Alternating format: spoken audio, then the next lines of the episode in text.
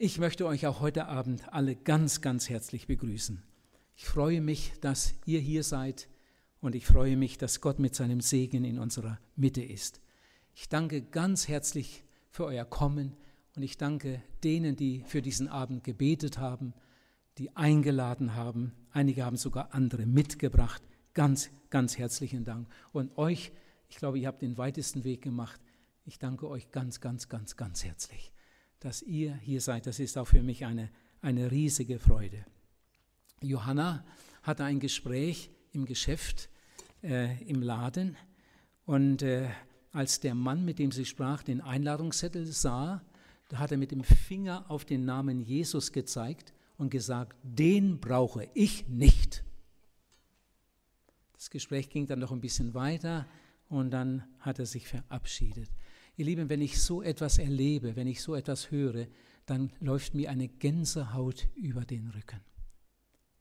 Heute Abend haben wir das Thema, wo wirst du deine Ewigkeit zubringen? Auch der Mann, der das gesagt hat, diesen Jesus brauche ich nicht. Auch er wird am jüngsten Tage vor dem Richter stehen. Und dann wird er gefragt werden, was er mit dem Angebot Gottes gemacht hat. Vor 55 Jahren habe ich meine erste Predigt gehalten. Ich wusste damals nicht, ob noch eine zweite folgen würde, ob man mich noch einmal einladen würde. Aber ich habe damals gedacht, ich will so predigen, als wäre es die letzte Predigt. Und ich will es den Leuten so erklären, als hätten sie nie mehr eine Möglichkeit, es zu hören. Dieser Abend ist mir wichtig. Und in all den Jahren, in den 55 Jahren, so lange bin ich jetzt schon Evangelist, war das immer wieder mein Anliegen. Ich möchte so predigen, als wäre es die letzte Predigt. Ich möchte den Leuten das Wichtigste so sagen, dass sie es verstehen und sich einmal nicht entschuldigen können. Heute Abend haben wir eine sehr, sehr ernste Predigt. Das muss ich schon sagen. Es kann sein, dass einige sich sogar darüber ärgern. Ich hoffe nicht aber, aber ich möchte euch sagen, ich möchte auch heute Abend äh, aus Liebe predigen. Das ist mir immer wieder ein großes Anliegen und ich bete sehr, sehr oft darum. Ich weiß nicht, wie viel hundert oder tausendmal ich schon gebetet habe, Herr Jesus, fülle mein Herz neu mit deiner Liebe. Fülle mein Herz mit deiner Liebe. Ich möchte gern so predigen können, dass die Leute merken, der sagt das, weil er mich lieb hat. Und wenn er die ernstesten Wahrheiten sagt, er sagt es, weil er mich lieb hat, weil er mir helfen möchte. Das ist auch für heute Abend mein ganz großer Wunsch, aus Liebe zu predigen, auch wenn ich ganz, ganz ernste Wahrheiten sage. Ich beginne jetzt mit einem Text aus dem Lukasevangelium, Kapitel 16. Da steht von Vers 19 an. Es war aber ein reicher Mann, der kleidete sich in Purpur und kostbare Leinwand und lebte alle Tage herrlich und in Freuden. Jesus hat diese Geschichte erzählt. Es war aber auch ein Armer mit Namen Lazarus, der lag voll von Geschwüren vor seiner Tür. Und ihn verlangte, seinen Hunger mit dem zu stillen, was von dem Tisch des Reichen fiel. Es kamen sogar noch die Hunde und leckten an seinen Geschwüren. Als aber der Arme starb, wurde er von den Engeln in Abrahams Schoß getragen. Der Reiche aber starb auch und wurde begraben. Als er nun in der Hölle, das Wort kommt im Neuen Testament 23 Mal vor, als er nun in der Hölle war, hob er in seiner Qual die Augen auf und sah Abraham von ferne und Lazarus in seinem Schoß. Und er rief, Vater Abraham, erbarme dich über mich und sende Lazarus, damit er seine Fingerspitze ins Wasser taucht und mir die Zunge kühlt, denn ich leide Pein in dieser Flamme. Abraham aber sagte, denke daran, mein Sohn, dass du dein Teil an Gutem schon in deinem Leben empfangen hast. In gleichem Maß hat Lazarus nur Böses empfangen. Jetzt wird er hier getröstet und du wirst gepeinigt. Und darüber hinaus ist zwischen uns und euch eine große eine tiefe Kluft, damit niemand, der von hier zu euch hinüber will, dorthin kommen kann, und auch niemand von dort zu uns herüber. Da sagte er, so bitte ich dich, Vater, dass du ihn in das Haus meines Vaters sendest, denn ich habe noch fünf Brüder. Die soll er warnen, damit sie nicht auch an diesen Ort der Qual kommen. Abraham sagte, Sie haben Mose und die Propheten, auf die sollen Sie hören. Er aber sagte, Nein, Vater Abraham, sondern wenn einer von den Toten zu Ihnen käme, so würden Sie Buße tun. Er sagte zu ihm, Hören Sie nicht auf Mose und die Propheten, so werden Sie sich auch nicht überzeugen lassen, wenn jemand von den Toten aufersteht. Jemand sagt, es gibt überhaupt keinen Gott. Ja, wenn es keinen Gott gibt, dann gibt es auch keine Auferstehung. Wenn es keine Auferstehung gibt, dann gibt es auch kein Gericht und dann gibt es auch keine Ewigkeit. Die Endstation ist der Friedhof, sagen einige. Und einige glauben das sogar. Mit dem Tode ist alles aus. Alles aus. Aus und vorbei. Tod ist tot. 1,20 Meter tief und dann ist alles zu Ende. Oh nein. Dann fängt es erst richtig an. Denn Gott hat uns Menschen für die Ewigkeit gemacht. Die Zeit ist nur ein Sprungbrett. In Hebräer Kapitel 9, Vers 27 steht, es ist den Menschen gesetzt, einmal zu sterben, danach aber das Gericht.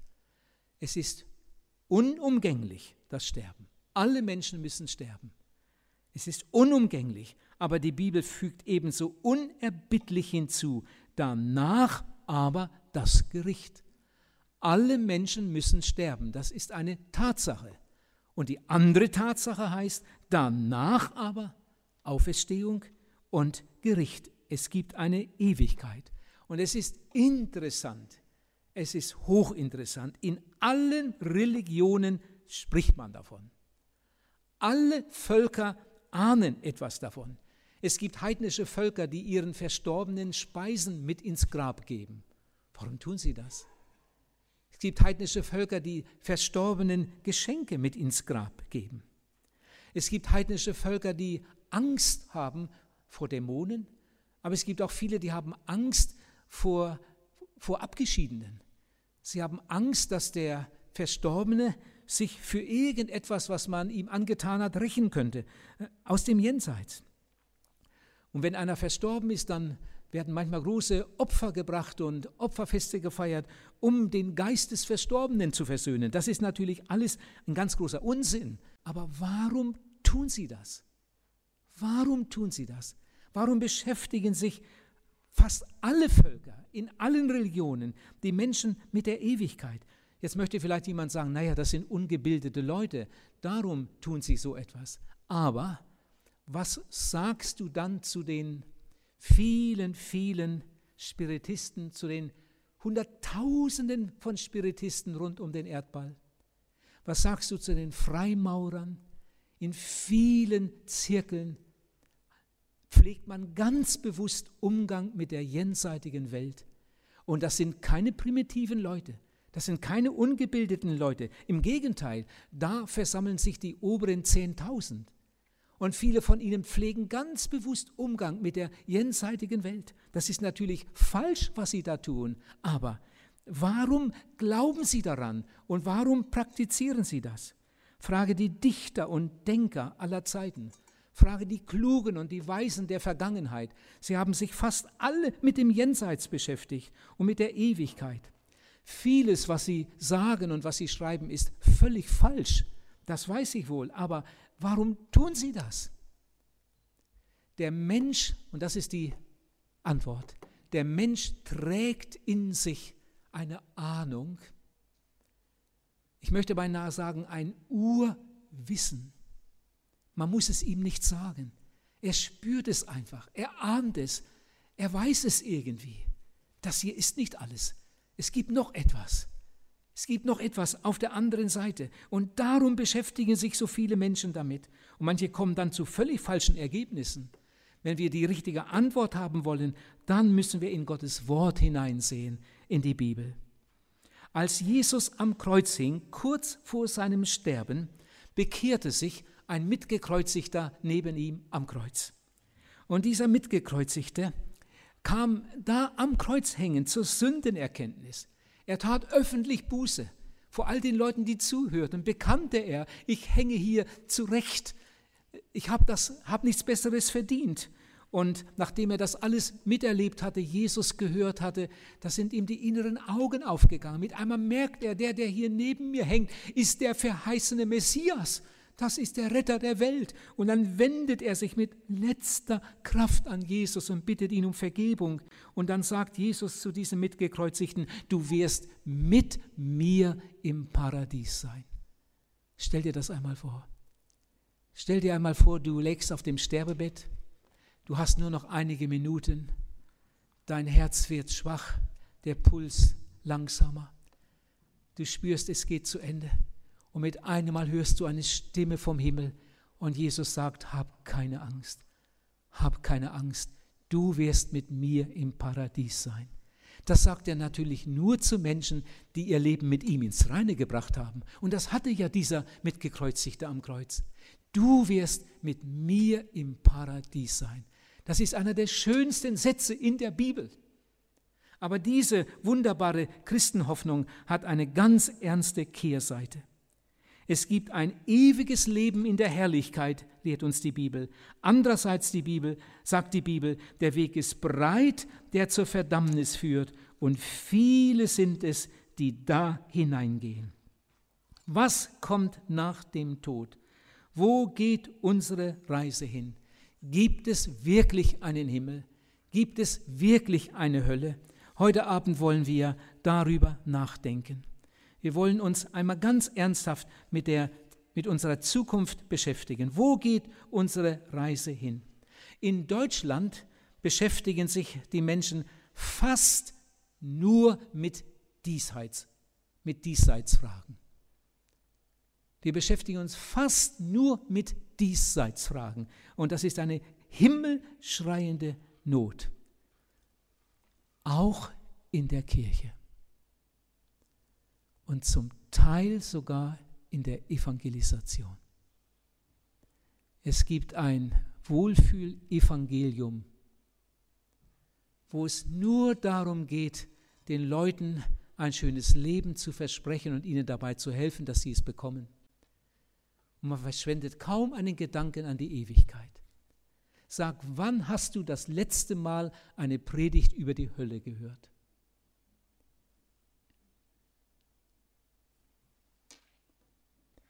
Heute wollen wir uns mit der Ewigkeit beschäftigen. Wir wollen aber die Frage stellen, Tod und was dann? Also ich muss schon sagen, ich predige viel, viel lieber über den Himmel und darüber habe ich schon viel gepredigt. Ich predige viel lieber über den Himmel als über die Hölle. Aber wir haben schon so viel über die Liebe Gottes gehört, über seine guten Pläne und vielleicht auch über den Himmel. Eigentlich sollten wir uns darauf freuen und sollten ganz bewusst äh, diesem Ziel entgegengehen. Aber die allermeisten Leute sehen das Ziel gar nicht. Sie beschäftigen sich gar nicht damit. Sie leben in der Sünde und manche sogar in schlimmen Sünden. Sie leben ohne Gott. Sie wollen mit Gott auch gar nichts zu tun haben. Das ist unsere Welt und in Deutschland ist das ganz, ganz schlimm. Was ist die Folge davon? Die Bibel sagt, was der Mensch sät, das wird er auch ernten. Unsere Welt ist wie ein Ackerfeld. Die Bibel vergleicht diese Welt auch mit einem Ackerfeld. Und die Bibel vergleicht uns Menschen mit Pflanzen. Wir sind eingepflanzt, für einige Jahre sind wir hier und wir wachsen und wir bringen Früchte und irgendwann kommt dann die Ernte und dann wird unsere Frucht beurteilt. Ich drohe heute Abend nicht mit der Hölle, ich bin weit davon entfernt. Ich weiß, Jesus möchte uns alle retten. Wir haben gestern Abend so viel darüber gehört. Jesus möchte uns retten. Jesus, der Sohn Gottes, der von Ewigkeit beim Vater war, ist auf diese Erde gekommen. Er hat hier auf der Erde gelebt. Er hat nie eine Sünde getan. Er hat das Evangelium gepredigt. Und dann hat er die Sünde der Welt auf sich genommen, stellvertretend, ist mit unserer Sünde beladen ans Kreuz gegangen. Und dann hat er sein Leben hingegeben als Lösegeld für uns. Dann hat der Vater ihn auferweckt von den Toten, hat ihn zum Retter der Welt bestimmt. Und jetzt gibt es die Möglichkeit für uns, gerettet zu werden. Und wenn du der schlimmste Sünder des ganzen Landes wärst, du bist eingeladen. Du kannst mit deiner Sünde zu Jesus kommen, im Gebet ihm deine Sünde bringen, um Vergebung bitten. Und er nimmt sie dir weg, so gründlich, als wären sie nie gewesen. Und wenn du dann Jesus im Glauben in dein Herz und Leben aufnimmst, wirst du ein Kind Gottes, wirst gerettet für die Ewigkeit. Das ist das Evangelium. Ein Dichter hat einmal gesagt, für alle Welt ist Rettung da im Gnadenstrom von Golgatha. Theoretisch könnte jeder Mensch gerettet werden. Wirklich weil Jesus sein Blut und Leben für alle gegeben hat. Er hat für alle bezahlt. Er hat für jede Sünde den Preis bezahlt. Theoretisch könnten alle Menschen gerettet werden, aber Jesus hat gesagt, der Weg ist breit, der zur Verdammnis führt, und viele sind es, die da hineingehen. Und der Weg ist schmal, der zum Leben führt, und nur wenige sind es, die ihn finden. Die meisten Menschen nehmen Jesus nicht an. Sie leben in der Sünde, sterben in der Sünde und gehen ewig verloren.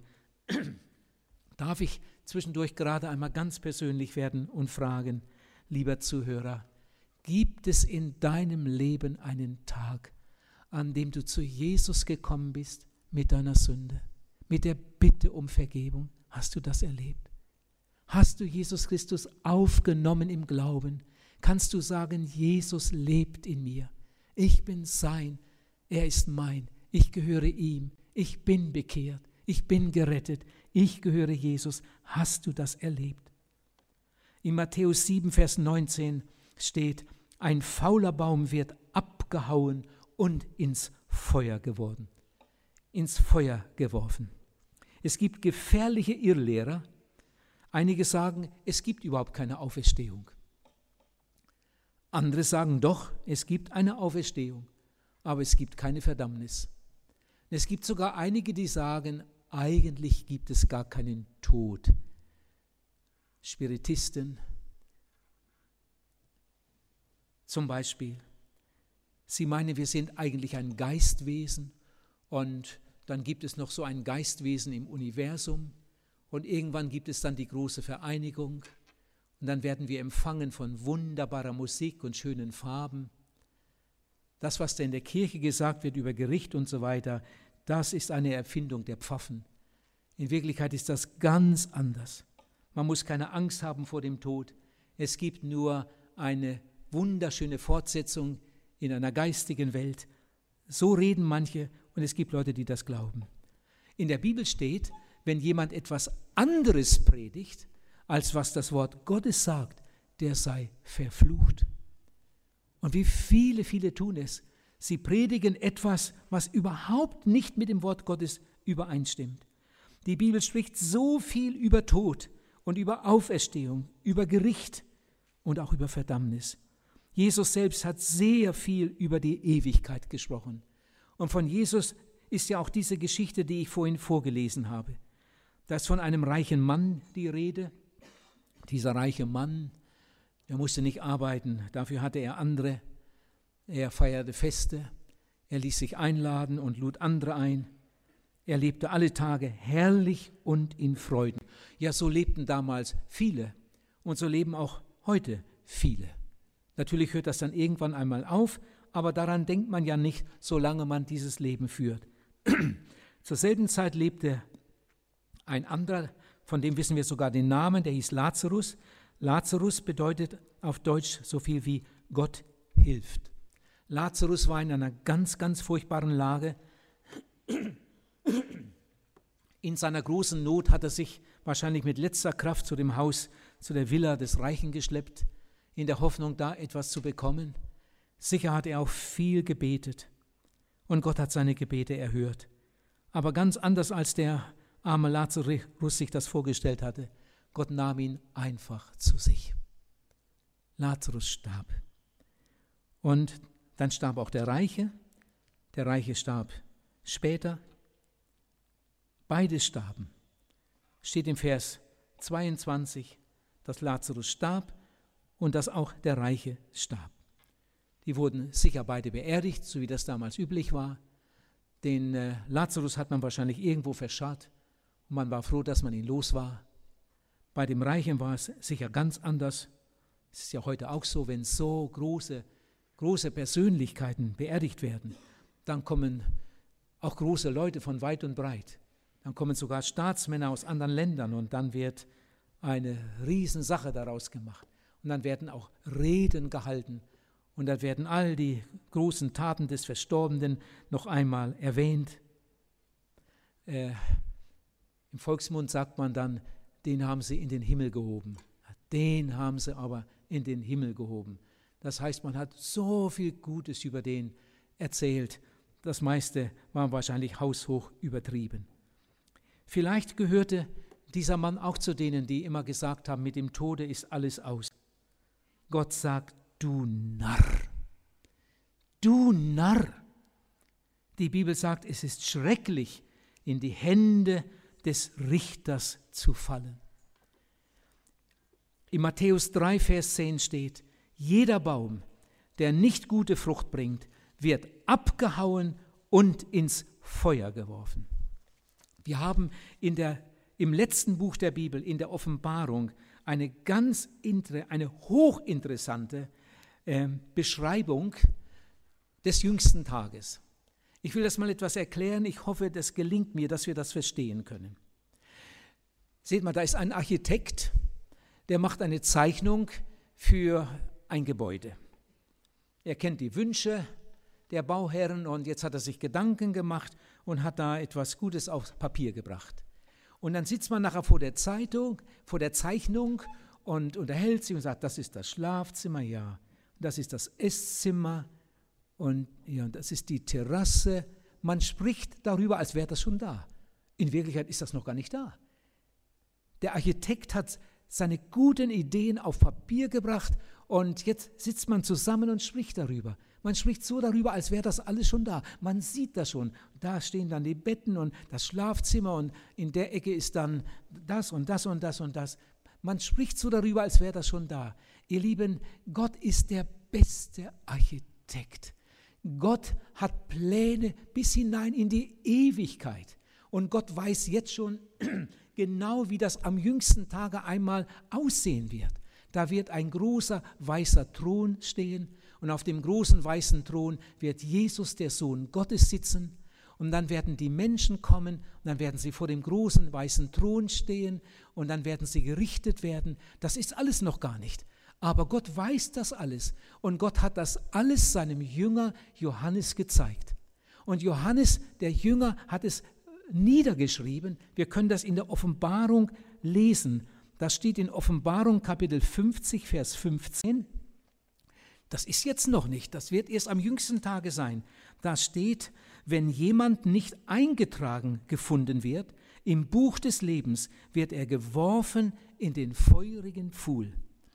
In den Versen 13 und 14 in Offenbarung 20 steht, dann gibt das Meer die Toten heraus, die darin sind, und der Tod und das Totenreich geben die Toten heraus, die darin sind, und sie werden gerichtet, jeder nach seinen Werken. Und der Tod und die Totenwelt werden in den feurigen Pfuhl geworfen. Das ist der zweite Tod. In Kapitel 21, Vers 8, den Vers haben wir, glaube ich, vorhin schon gehört, aber nichts Unreines wird hineinkommen und keiner, der mit Gräueltat und Lüge umgeht, sondern nur wer im Lebensbuch des Lammes geschrieben steht. Es gibt Spötter, die machen darüber ihre Witze. Ich habe vorhin gesagt von dem Herrn, der auf diesen Zettel gezeigt hat und gesagt hat, diesen Jesus, den brauche ich nicht. Wenn ich so etwas höre, da bekomme ich eine Gänsehaut. Ihr Lieben, die bekomme ich auch manchmal, wenn ich höre, wie Leute Witze machen über heilige Dinge wie Leute Witze machen über Petrus. Wenn ihnen das, wenn ihnen das Wetter nicht gefällt, dann schimpfen sie äh, über Petrus, als hätte Petrus etwas mit dem Wetter zu tun. Es gibt Leute, die machen Witze über den Heiligen Geist. Und die anderen lachen dann darüber. Es gibt auch Menschen, die machen Witze über die Hölle. Da sitzen sie zusammen in, in Biertischstimmung und mit einmal kommen sie auf so ein Thema und dann sagt einer, naja, wenn es dann wirklich eine Hölle gibt, dann wird das ja interessant. Dann treffen wir uns ja da alle wieder. Und dann wird laut gelacht. Und dann sagt ein anderer, stell dir vor, da haben wir keine Heizölsorgen mehr. Da haben wir keine Heizölsorgen mehr. Äh, da ist es dann immer schön warm. Und wieder lachen alle los. Ihr Lieben, es wird ganz, ganz anders sein. Der Verlorene ruft, er schreit, ich leide Pein in dieser Flamme. Ich habe das mal irgendwo gelesen, dann kam nachher jemand zu mir, als äh, wir allein waren, und hat mich gefragt, er wollte eine ehrliche Antwort von mir, hat mich gefragt, Herr Pals, jetzt mal ganz, ganz ehrlich, glauben Sie, ich weiß, Sie müssen ja darüber predigen, aber jetzt mal ganz ehrlich, glauben Sie, dass in der Hölle eine Flamme ist? Glauben Sie, dass in der Hölle ein Feuer brennt? Nur mal unter uns, mal ganz ehrlich, glauben Sie das? Ihr Lieben, ich sage euch, was ich glaube. Jeder Mann hat mir seine Meinung gesagt, er hat gesagt, das ist unlogisch, das geht gar nicht. Er hat gesagt, das ist unwissenschaftlich. Ich sage euch, was ich glaube. Ich glaube, Gott hat viele Feuer. In Matthäus 3, Vers 11 steht zum Beispiel, Jesus wird seine Jünger mit dem Heiligen Geist und Feuer taufen. Da erscheint das Wort Feuer. Was ist damit gemeint? In Lukas 12, Vers 49 sagt Jesus, ich bin gekommen, um ein Feuer anzuzünden. Und was wollte ich lieber, als dass es schon brennen würde? Was ist das für ein Feuer? Als in Jerusalem die Jünger beteten, und dann der Heilige Geist vom Himmel auf die Jünger kam, da konnten die Leute, die drumherum standen, sehen, wie Feuerflammen vom Himmel kamen. Da kamen Feuerflammen vom Himmel und setzten sich auf die Jünger. Aber den Jüngern sind nicht die Haare verbrannt. Der Heilige Geist kam auf die Jünger und die Jünger wurden mit dem Heiligen Geist, mit der Kraft Gottes erfüllt. Ich glaube, Gott hat viele Feuer und vieles können wir uns nicht erklären. Als Mose in der Wüste war und die Schafe seines Schwiegervaters Jethro hütete, da kam er an einem Tag an eine Stelle, an einen Dornbusch, und mit einem Mal sah er, der Dornbusch brennt. Vielleicht ist eine Karawane hier durchgezogen, hat ein Feuer gemacht, vergessen das auszumachen und, und dann ist das weiter in dem trockenen Gras und jetzt, jetzt brennt da die Hecke. Hier gibt es sowieso nicht viele Sträucher und jetzt brennen die auch noch. Vielleicht wollte Mose das Feuer löschen und dann kommt Mose etwas näher an diesem brennenden Dornbusch und mit einmal merkt er, der verbrennt nicht. Die Blätter bleiben, was ist da los? Der Dornbusch brennt und brennt, aber er verbrennt nicht. Er steht ganz entsetzt da und guckt sich das an. Mit einmal kommt eine Stimme aus dem Feuer. Die Stimme kam nicht vom Himmel, sondern die Stimme kam aus dem Feuer. Und diese Stimme ruft, Mose, Mose. Und Mose fällt zu Boden. Ihr Lieben, was, was ist das für ein geheimnisvolles Feuer? Später, als Mose das Volk äh, aus Ägypten geführt hatte und dann diese Wüstenwanderung begann, kamen sie an den Berg Sinai, an den Berg Mose. Und dann passierte etwas ganz Unbegreifliches. Also ich war schon einige Male an diesem Berg Mose. Ich war auch schon ein paar Mal oben auf der Spitze. Morgens um zwei Uhr los mit Fackeln und dann stundenlang, und als die Sonne aufging, da waren wir da oben. Ihr Lieben, auf dem Berg, da gibt es keinen Baum, da gibt es keinen Strauch, da gibt es kein Gras, das ist nur Felsen, das ist nur Stein. Aber damals, als Mose das Volk zu diesem Berg führte, hat Gott gesagt, ich will zu euch reden. Und dann stand mit einem Mal der ganze Berg im Feuer. Da war eigentlich gar nichts, das brennen konnte, aber der Berg stand im Feuer. Und dann redete Gott aus dem Feuer zu dem Volk Israel. Gott hat viele Feuer. Ich habe auch an Gewissensqualen gedacht. Vielleicht hat das auch etwas damit zu tun. Jesus sagt an einer Stelle von einem Wurm, der nicht stirbt und einem Feuer, das nicht erlischt. Vielleicht ist es das qualvoll nagende Gewissen. So viel weiß ich. Gott hat viele Feuer. Und ich glaube, es gibt sogar Dinge, die ärger brennen als das Feuer, das wir vom Ofen her kennen. Wenn Jesus hier von einer Flamme spricht, dann möchte ich sagen, und ich glaube, dass ich damit richtig liege, dass diese Flamme, von der Jesus hier spricht, dass die nichts zu tun hat mit der Flamme, die wir vom Ofen her kennen. Ich glaube, dass das etwas ganz anderes ist. Jesus gebraucht nur dieses Wort, weil er kein besseres findet, um uns etwas, äh, ein ganz klein wenig heranzuführen an, an dieses Furchtbare, das auf die Menschen zukommt, die ohne Versöhnung sterben. Wenn wir hier auf der Erde ein Feuer anmachen, dann wird es warm. Aber in der Hölle ist Heulen und Zähneklappen. Wenn wir ein Feuer anmachen, dann wird es hell. In der Hölle ist äußerste Finsternis. Das kann also kein gewöhnliches Feuer sein. Das ist etwas anderes, etwas ganz, ganz Schreckliches, das auf die Menschen zukommt, die ohne Versöhnung sterben. Ich glaube, dass der Himmel viel schöner ist, als irgendein Mensch sich den Himmel vorstellen kann. Und ich glaube, dass die Hölle viel schrecklicher ist, als wir uns das vorstellen können. Unser Thema heute Abend heißt, wo wirst du deine Ewigkeit zubringen? Wo gehst du hin? Menschen, die einmal dort sein werden. Ich habe so viel darüber nachgedacht. Wie, wie muss das sein? Was werden sie empfinden? Was werden sie für Empfindungen haben? Was werden sie für Wünsche haben? Was werden sie, wie werden sie reagieren? Ich glaube, wenn jemand dort ist, dann wird er ganz, ganz furchtbar erschrecken Vielleicht ist das das Erste. Mit einmal wird ihm bewusst, das, was ich da auf der Erde gehört habe, das gibt es wirklich. Und jetzt bin ich da. Und Leute, die sich verbrennen ließen, werden mit einmal merken, ich habe gedacht, wenn ich mich verbrennen lasse, dann bin ich vollkommen ausgelöscht, dann ist nichts mehr von mir da. Jetzt bin ich doch noch da. Das, was da verbrannt wurde, das war ja nur die äußere Hülle. Die äußere Hülle, die kann man verbrennen. Die kann man auch einem wilden Tier vorwerfen und dann wird sie verzehrt. Aber Gott hat uns, den Menschen, als Persönlichkeit für die Ewigkeit gemacht. Mit dem Tode ist nicht alles aus. Wie reagiert der Reiche? Der Reiche wird zum Beter, aber er kennt die Adresse nicht. Er wendet sich an einen Heiligen und Heilige können nicht helfen.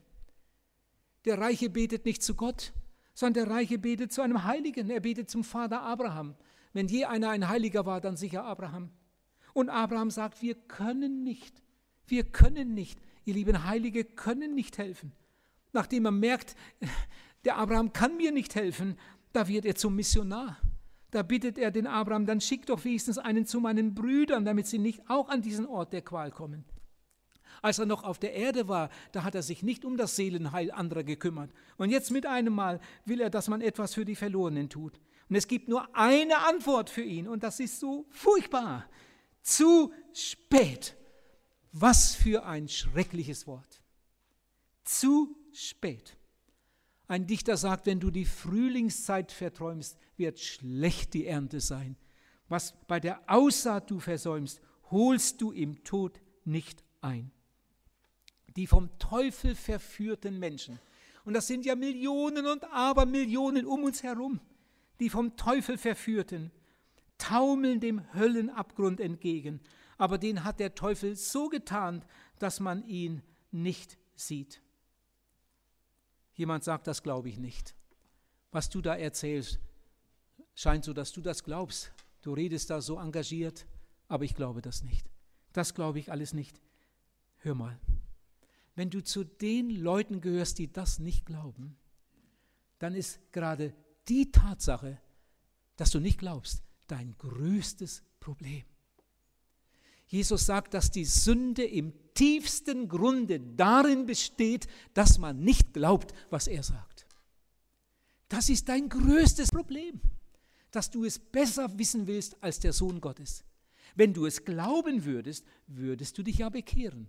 Aber weil du es nicht glaubst, darum bekehrst du dich nicht und darum wirst du verloren gehen. Das Wesen der Verführung, oh, ich wünschte, ihr würdet, würdet das behalten, wenigstens sinngemäß. Das Wesen der Verführung besteht darin, dass der Verführte nicht weiß, dass er verführt ist. Das Wesen der Verführung besteht darin, dass der Verführte nicht weiß, nicht merkt, dass er verführt ist. Es gibt Verführung in der Politik. Und Leute geben sich für eine Sache hin und sind so davon überzeugt, dass sie gut ist. In Wirklichkeit sind sie verführt und betrogen. Verführung auf sexuellem Gebiet. Da schenkt ein Mädchen irgendeinem das ganze Vertrauen, das ganze Herz, alles, was es hat. Und weiß nicht, dass das ein Verführer ist. Die schlimmste Irreführung, die es gibt, ist die religiöse Irreführung. Ich habe vorhin gesagt, ich habe heute Abend eine sehr ernste Botschaft.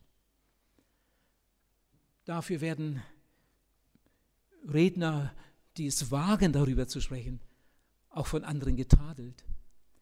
Ich hatte eine Evangelisation in Chur in der Schweiz.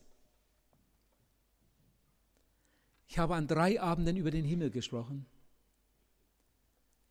Und dann habe ich an einem Abend über Gottes Gericht und die Folgen und über Verderben gesprochen. Habe auch das Wort Hölle in den Mund genommen. Und dann kam ein Bericht in der Zeitung, groß aufgemacht. Ich hatte früher schon mal in Kur evangelisiert. Und dann stand da von einer bestimmten Persönlichkeit, der Höllenprediger ist wieder in Kur. Ich hatte viel mehr über den Himmel gesagt, aber das hatten sie nicht gehört. Und als ich die andere Seite erwähnte, da kam die Ablehnung, da kam das Urteil. Dann kommt jemand und sagt, aber Herr Pals, das Evangelium ist doch eine Frohbotschaft und keine Drohbotschaft. Wie oft ich das schon gehört habe. Das Evangelium ist eine Frohbotschaft, aber keine Drohbotschaft. Wenn jemand so etwas sagt, dann beweist er damit nur, dass er die Bibel nicht kennt. Wahrscheinlich hat er sie nicht gelesen, sonst würde er so einen Unsinn nicht erzählen. Natürlich ist das Evangelium von Jesus Christus in erster Linie eine frohe Botschaft. Das Evangelium ist die beste Botschaft, die es überhaupt gibt. Nie hat ein Mensch etwas Besseres, etwas Schöneres gesagt als das Evangelium von Jesus Christus. Man kann nichts Besseres sagen, man kann nichts Besseres hören. Auf der anderen Seite ist das Evangelium die ernsteste Botschaft, die es überhaupt gibt. Und sie sagt, was für Folgen es hat für einen Menschen, der die frohe Botschaft nicht annimmt. Dr. Bergmann, er schon in der Ewigkeit, hat, als er in Celle evangelisierte, gesagt, Wer Gnade verkündigt ohne Gericht, der verkündigt billige Gnade. Der verkündigt nur die halbe Wahrheit, der hat Schlagseite. Ein schottischer Erweckungsprediger sagt, wer mir von einem Gott der Gnade spricht, ohne in ihm auch den Gott des Gerichtes zu sehen, den halte ich ohne Zögern für einen Dummkopf seiner eigenen Einbildung. Jesus hat gesagt, wenn du dich nicht bekehrst, wirst du umkommen. Das hat Jesus gesagt.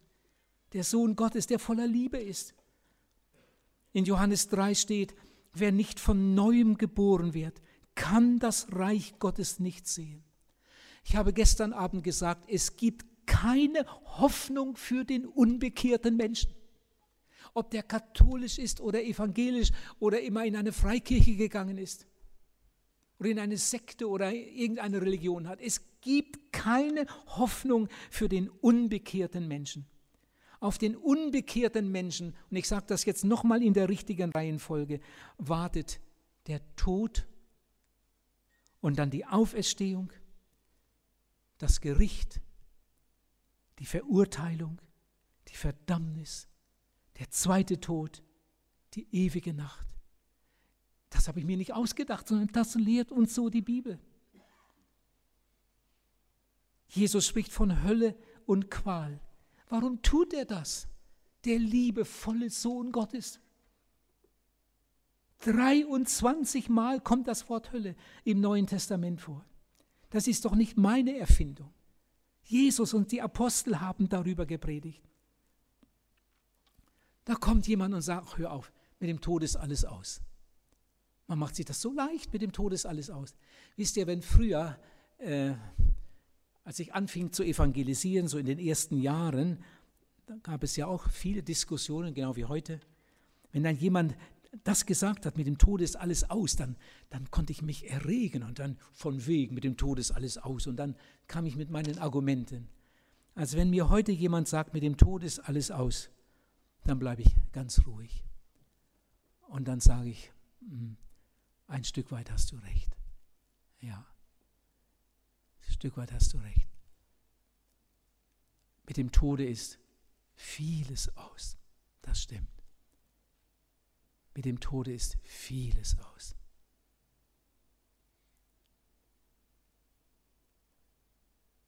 Da gibt es keine Fürbitte mehr. Da wird dir keiner mehr einen Einladungszettel geben. Da wird keiner mehr bei dir anrufen und dich mit lieben Worten einladen zu einer Evangelisation. Das ist aus. Da gibt es überhaupt keine Evangelisation mehr. Das ist aus. Da gibt es kein Gemeindehaus mehr, keine Kirche, die man besuchen kann. Das ist dann aus. Da gibt es auch keinen Seelsorger mehr. Da gibt es keine Seelsorge mehr. Da gibt es keine Bekehrung. Da gibt es keine Errettung. Das ist alles aus. Ist das nicht furchtbar? Das ist dann aus. Da ist Ernte. Und was du hier versäumt hast in deinem Leben, kannst du nicht mehr nachholen. Stell dir vor, da ist ein Bauer, der hat im Frühjahr seinen Acker nicht bestellt. Vielleicht ist er ein Alkoholiker, saß mir in der Kneipe als an der Arbeit, hat keine Kartoffeln gepflanzt, keinen Weizen gesät und, und nichts gemacht. Und dann vergehen die Wochen und die Monate. Und dann wird es Herbst. Mit einmal merkt er, ich, ich habe meinen Acker gar nicht bestellt. Aber ich brauche doch Kartoffeln. Ich brauche eine Ernte. Jetzt stell dir einmal vor, das ist jetzt eine ausgedachte Geschichte, aber stell dir das einmal vor, so etwas würde passieren. Und jetzt würde dieser Bauer auf den Acker gehen und würde weinen. Würde sagen, oh Gott, das tut mir leid, dass ich keine Kartoffeln gepflanzt habe. Bitte, bitte, lass mich doch ein paar Kartoffeln finden für meine Familie und so weiter. Lieber Gott, bitte, bitte, lass mich doch heute ein paar Kartoffeln finden. Du, der kann den ganzen Tag beten. Der kann mit Tränen beten. Der wird keine Kartoffel finden. Er hat nicht gepflanzt, er wird auch nicht ernten. Das sind einfach Gesetzmäßigkeiten, die kann man nicht umgehen. Was bei der Aussaat du versäumst, holst du im Herbst nicht ein. Das, was du hier versäumt hast, kannst du dort nicht mehr nachholen. Das ist unmöglich. So lehrt es uns die Bibel. Dort gibt es nur noch ein Thema. Zu spät. Was ist das für ein schreckliches Wort? Zu spät. Dann bricht der Jammer an. Ewig zu spät. Die Leute kommen zur Einsicht, aber es ist zu spät. Sie haben das Verlangen, andere zu warnen. Wir haben es gerade gelesen. Aber es ist zu spät. Ganze Familien werden dort sein. Ganze Familien. Ganze Vereine werden dort sein. Mit ihren Vereinsvorsitzenden. Vielleicht werden sie sich gegenseitig verfluchen. Sie werden getrennt sein von Gott für immer. Sogar Leute, die in die Kirche gegangen sind, werden dort sein. Vielleicht werden sie ihren Lehrer verfluchen, der ihnen Wassersuppe der Bibelkritik und des Unglaubens serviert hat, statt ihnen das Evangelium zu predigen und ihnen zu sagen, dass sie Jesus annehmen müssen, dass sie sich bekehren müssen, dass sie wiedergeboren werden müssen. Es muss schrecklich sein. Andere werden dort sein. Die haben sehr gute Predigten gehört, aber sie haben sich nicht bekehrt. Wie viele, viele Menschen haben in einer Evangelisation gesessen. Nachdem ich mich bekehrt hatte, damals mit 20 Jahren, passierte etwas, etwas ganz Gewaltiges in der Kirche in Wienhausen gab es eine Woche Evangelisation. Hat es nie vorher gegeben. ein Volksmissionar, Bock hieß er, wurde eingeladen, in Wienhausen in der Kirche Vorträge zu hören. Man wusste wahrscheinlich vorher gar nicht so richtig, auf was man sich eingelassen hatte. Das war ein bekehrter, wiedergeborener Mann und der hat Predigten gehalten, die gingen unter die Haut. Über Jesus Christus, über die Notwendigkeit der Entscheidung für ihn. Und die Kirche war voll jeden Abend. Wie viele Menschen haben damals aus den Dörfern hier ganz klare Botschaften gehört in der Kirche in Wienhausen. Ob sich einer bekehrt hat, ich weiß es nicht. Wie viele Menschen könnten gerettet sein, wenn sie es nur gewollt hätten, aber sie haben es nicht gewollt. Und das ist so furchtbar traurig. In Römer Kapitel 2 steht, Ungnade und Zorn, Jammer und Herzeleid wird über die Menschen kommen, die in der Sünde weitergelebt haben, obwohl sie die Wahrheit gehört haben. In 1. Thessalonicher Kapitel 1 steht, wenn der Herr Jesus mit seinen mächtigen Engeln vom Himmel kommt, wird er mit flammendem Feuer alle diejenigen richten, die der Heilsbotschaft des Herrn Jesus nicht gehorcht haben. Hebräer 10, Vers 31 steht, es ist schrecklich, in die Hände des Richters zu fallen. Ich sage es noch einmal, ihr Lieben, das habe ich mir nicht ausgedacht. Das ist nicht meine Erfindung, sondern das steht im Evangelium. Ich habe das schon mal erlebt, dass jemand mir sagte, ja, die äh, Apostel, die hatten eine, eine ganz äh, besondere Erzählgabe. Die konnten spannende Geschichten erzählen. Die wussten selbst, dass das alles nicht stimmt, aber die haben Geschichten verbreitet und es kamen immer neue dazu. Auch Jesus war ein großer Geschichtenerzähler. Und sie machen Jesus zum Märchenerzähler und seine Jünger auch. Pass auf, so etwas darf man nicht einmal denken. Stell dir einmal vor, Jesus predigt, aber es stimmt gar nicht. Petrus predigt etwas, in Wirklichkeit stimmt das gar nicht. Paulus geht von einem Land zum anderen und predigt und in Wirklichkeit stimmt das gar nicht. Das wäre ja furchtbar. Aber Jesus war überzeugt von dem, was er sagte. Und Petrus war überzeugt und Paulus war überzeugt. Der war bereit dafür, sein Leben zu geben. Das geschah ja schließlich auch. Sie waren überzeugt von der Wahrheit dieser Botschaft. Das waren keine Märchenerzähler, sondern das waren Zeugen Gottes. Es gibt so viele Bibelstellen, schon im Alten Testament und im Neuen Testament, über Auferstehung und Gericht. In Psalm 22, Vers 30 steht, vor ihm werden die Knie beugen alle, die zum Staube hinabfuhren. In Daniel Kapitel 12 steht, viele, die im Staub liegen, werden auferstehen, die einen zum ewigen Leben, die anderen zur ewigen Schmach und Schande. In Johannes 5 sagte Herr Jesus, alle werden die Stimme des Sohnes Gottes hören und sie werden hervorkommen die einen zum Leben, die anderen zum ewigen Verderben. In Jesaja Kapitel 26 steht in Vers 19: Deine Toten werden leben, deine Leichname werden auferstehen. Hört es doch einmal. Das ist nicht meine Erfindung, das steht in der Bibel. Deine Toten werden leben, deine Leichname werden auferstehen. Die Erde wird ihre Toten herausgeben, steht im nächsten Vers. Noch einmal zurück zur Offenbarung 20, Vers 13. Und das Meer gibt die Toten heraus, die darin sind. Und der Tod und das Totenreich geben die Toten heraus, die darin sind. Und sie werden gerichtet, ein jeder nach seinen Werken. Und der Tod und die Totenwelt werden in den feurigen Pfuhl geworfen.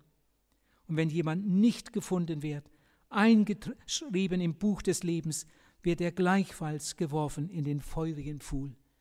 Im Buch des Lebens stehen die Namen derer, die sich einmal ganz bewusst für Jesus Christus entschieden haben. Jetzt wiederhole ich eine Bibelstelle, die ich gestern Abend schon mal gelesen habe. Oh, bin ich froh, dass es die gibt. Hesekiel 33. Gott will nicht, dass der Sünder in seiner Sünde sterbe, sondern dass er sich bekehre und lebe. Jemand hat einmal gesagt, Sünden vergeben, das ist Gottes Lieblingsbeschäftigung. Nichts tut er lieber als das, wenn die Leute doch nur kämen, aber sie kommen nicht. Gestern Abend habe ich euch erzählt, dass wir gerade von einer Israelreise zurückgekommen sind. Wir standen wieder einmal auf dem Ölberg, da wo Jesus damals mit seinen Jüngern stand, von wo er aus er dann runterging zum Tal Kidron. Da unten ist auch der Garten Gethsemane. Jesus machte damals irgendwo einen Stopp, blieb stehen. Von da kann man ja die Stadt so wunderbar überblicken. Und dann stand Jesus da und sah die Stadt an. In Lukas 19, Vers 41 steht das. Und da steht, er sah die Stadt an und weinte über sie. Stell dir das einmal vor. Jesus steht da und weint über Jerusalem. Die Jünger haben überhaupt nichts mehr begriffen. Was soll denn das? Die Leute würden dich am liebsten zum König machen und da stehst du und weinst. Jerusalem, Jerusalem, sagt Jesus, wie oft habe ich dich sammeln wollen, wie eine Henne ihre Jungen sammelt unter ihren Flügeln, aber du hast nicht gewollt. Und dann verkündigte er der Stadt das Gericht. Ihr Lieben, Gott liebt uns. Gott liebt uns so sehr, dass er seinen Sohn für uns gegeben hat. Jesus hat mit seinem Blut und Leben für unsere Sünden bezahlt. Der Vater hat ihn auferweckt, hat ihn zum Retter bestimmt. Und jetzt wird diese Botschaft der Rettung verkündigt. Jesus liebt dich, Jesus wartet auf dich. Komm doch, komm mit deiner Sünde. Er will dir vergeben. Nimm ihn auf in dein Leben und du wirst ein Kind Gottes. Aber zu wie vielen, vielen, vielen Menschen muss Jesus am Gerichtstage einmal sagen, du hast nicht gewollt. Wie oft habe ich dich gerufen, wie viele Gelegenheiten, wie viele Möglichkeiten habe ich dir gegeben, aber du hast nicht gewollt. Ich habe heute Nachmittag ja, ich habe mich eigentlich den ganzen Tag nur mit diesem Abend beschäftigt, viel für diesen Abend gebetet. Und da musste ich, als ich über diese Bibelstelle nachdenke, dachte, Jesus weint über Jerusalem. Da habe ich so bei mir gedacht, vielleicht weint Jesus auch manchmal über die Gläubigen.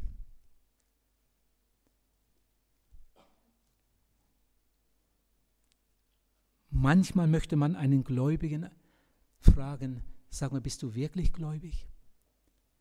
Glaubst du das wirklich, was in der Bibel steht? Glaubst du das wirklich, dass der, der ohne Bekehrung und ohne Wiedergeburt stirbt, ewig verloren ist? Glaubst du das wirklich? Und trotzdem hast du ihm nie etwas von Jesus gesagt. Warum bringst du ihm nicht mal eine CD, damit er es hört? Warum bringst du ihm nicht einmal ein gutes Buch, Jesus unser Schicksal, zu Weihnachten? Also manch ein Gläubiger muss sich fragen lassen, bist du wirklich gläubig? Glaubst du das wirklich, was da steht? Wenn wir das glauben, was da steht über die Ewigkeit, eigentlich müssten wir ganz anders in Bewegung sein. Uns einsetzen für die, die Jesus noch nicht kennen. Warum haben wir so wenig Retterliebe? Wir sollten eine Armee kühner Krieger sein, aber die meisten Christen sind nur harmlose Spaziergänger. Offenbarung 20, Vers 1. Man darf es fast nicht laut sagen, aber ich lese es jetzt einmal. Sie werden gepeinigt werden, Tag und Nacht, von Ewigkeit zu Ewigkeit. Oder durch die Ewigkeiten hin. Offenbarung 14, Vers 11. Und der Rauch ihrer Qual steigt auf von Ewigkeit zu Ewigkeit. Und sie finden keine Ruhe Tag und Nacht. In einem Lied heißt es, das wird ein Staunen geben, ein Köpfe verdrehen, wenn wir nach diesem Leben vor Jesus stehen.